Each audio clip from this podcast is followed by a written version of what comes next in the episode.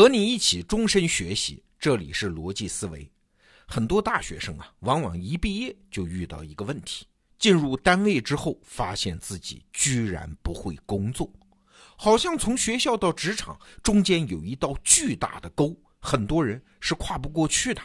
有的人即使工作了很多年，他也是跨不过去。那这道沟是啥呢？我理解啊，是协作。你想，在学校，学生的主要任务是学习嘛？而学习是一个把知识装进自己脑袋的过程啊，主要得靠自己啊。协作这件事儿没那么重要，但是到了工作环境下，就不只是应用自己脑袋里的知识那么简单了。事实上，在社会上干成任何一件事儿，都牵涉到广泛的协作。就算你是一个纯粹的手艺人，比如说你就是个设计师。那也存在一个怎么把自己的手艺卖好，怎么提高自己业界地位的问题啊！这都是协作的结果。哎，那问题来了，怎么协作呢？学校里面一般是不教的呀。那当然了，今天我们这个十分钟的小节目，我也没本事教会一个人协作。但是啊，最近我遇到了一个词儿，也许可以从另外一个侧面让大家看到怎么逐步提高自己的协作能力。这个词儿啊，就是我上周一期节目里面提到的“军工六性”，就是一个军工产品应该具备哪六个方面的性能。我觉得值得再从会工作这个角度，我们把这个词儿展开来讲一讲。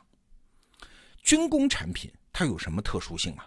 它是战场上用的，生死攸关的，是人类最复杂的互动场景下用的。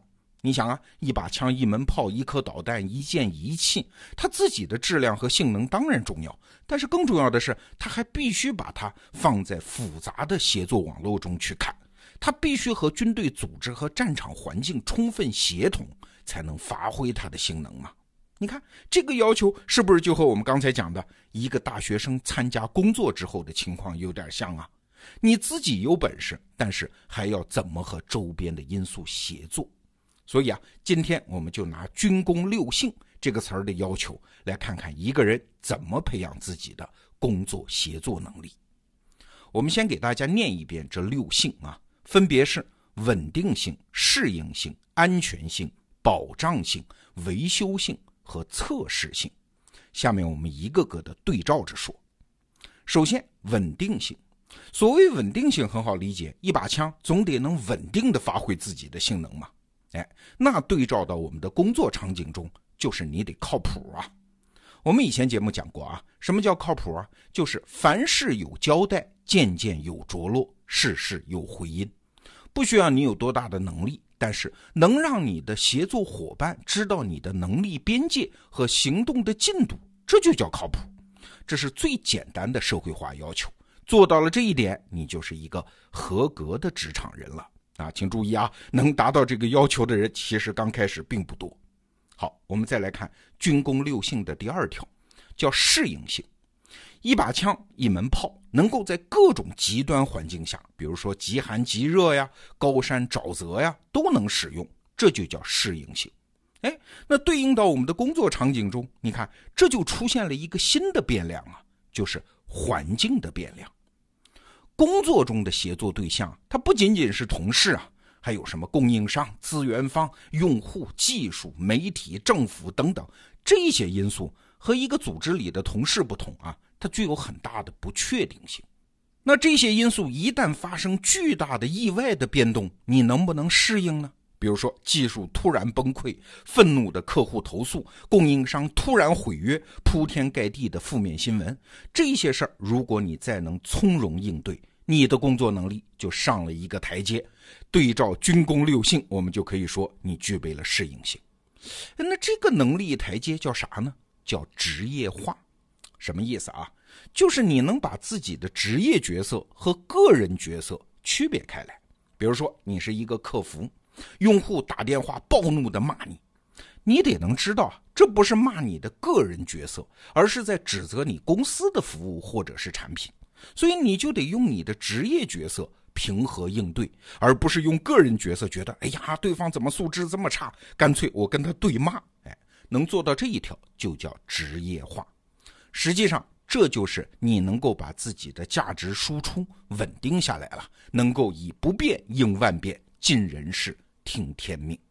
好，我们再回到军功六性的第三性，就是安全性。哎，你看这个要素一旦出现，协作的因素就进一步增多。你不仅要适应环境，还要适应环境中的人。有人的地方，安全问题才突出嘛。军火不能伤到自己人嘛，要让人放心嘛。那对应到工作中呢，就是让周边的人放心啊。请注意啊，这一条要求比我们前面讲的靠谱要更进一步。不仅能稳定交付性能，更是周边的协作网络敢于把一摊子事儿交给你，这是他们要求的安全性。我们经常在工作中表扬一个人，说：“哎，事情交到他的手里不会落到地上。”什么意思啊？不是说他干什么都能干成啊，那是神仙啊，而是说他即使没有把事儿干成，大家也会相信他尽到了自己的努力，已经把可以尝试的方法都穷尽了一遍。请注意啊，你一旦踏上了这一级台阶，这就是工作能力的巨大升级。这一级会甩掉很多人的，为啥？因为踏上了这一级，你就可以当一个团队的领导了。很多人都以为啊，当领导升职是对一个人工作表现的肯定，就像我们在小学当班长那样，是对好孩子的奖励。其实不然啊，站在工作单位上级的角度。他只会给一种人升职啊，就是这个人可以让周边的协作者放心，不见得他自己的工作能力有多强，但是他已经有能力把一个复杂的系统，包括各种不确定性，封装成一个简单的工作界面了。这和个体的技能不完全是一回事这是第三条安全性。再来看军工六性的第四条保障性，这就是能力的再升级了。你想，一个军工产品平时不需要那么多吗？但是，一旦打起仗来，就是非常紧急啊，需求会突然放量。好了，一个军工产品它设计出来，它生产的成本足不足够低呢？原料是不是好找呢？一旦打仗，是不是很多工厂都能短时间转型加入生产呢？生产出来好不好保管？好不好运输啊？能不能以最高的效率投放到战场啊？这就是保障性的要求。那对应到我们工作中啊，所谓的保障性，就是你有没有能力协同资源打一场战役。打一场战役和一般的工作有什么不同啊？哎，出现了时间这个维度，出现了节奏上的要求。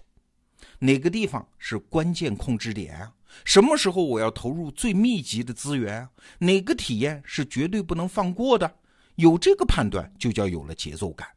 踏上了这一级能力台阶的人，通常都有希望升到大公司的 VP、副总这个级别了，因为他可以独立负责一个业务条线。好，我们再说军工六性的第五条，叫维修性，就是在战场上，这个产品用着用着突然坏了，那它好不好修呢？能不能以最简单的动作去修呢？这是一个更加复杂的变量。比如说枪。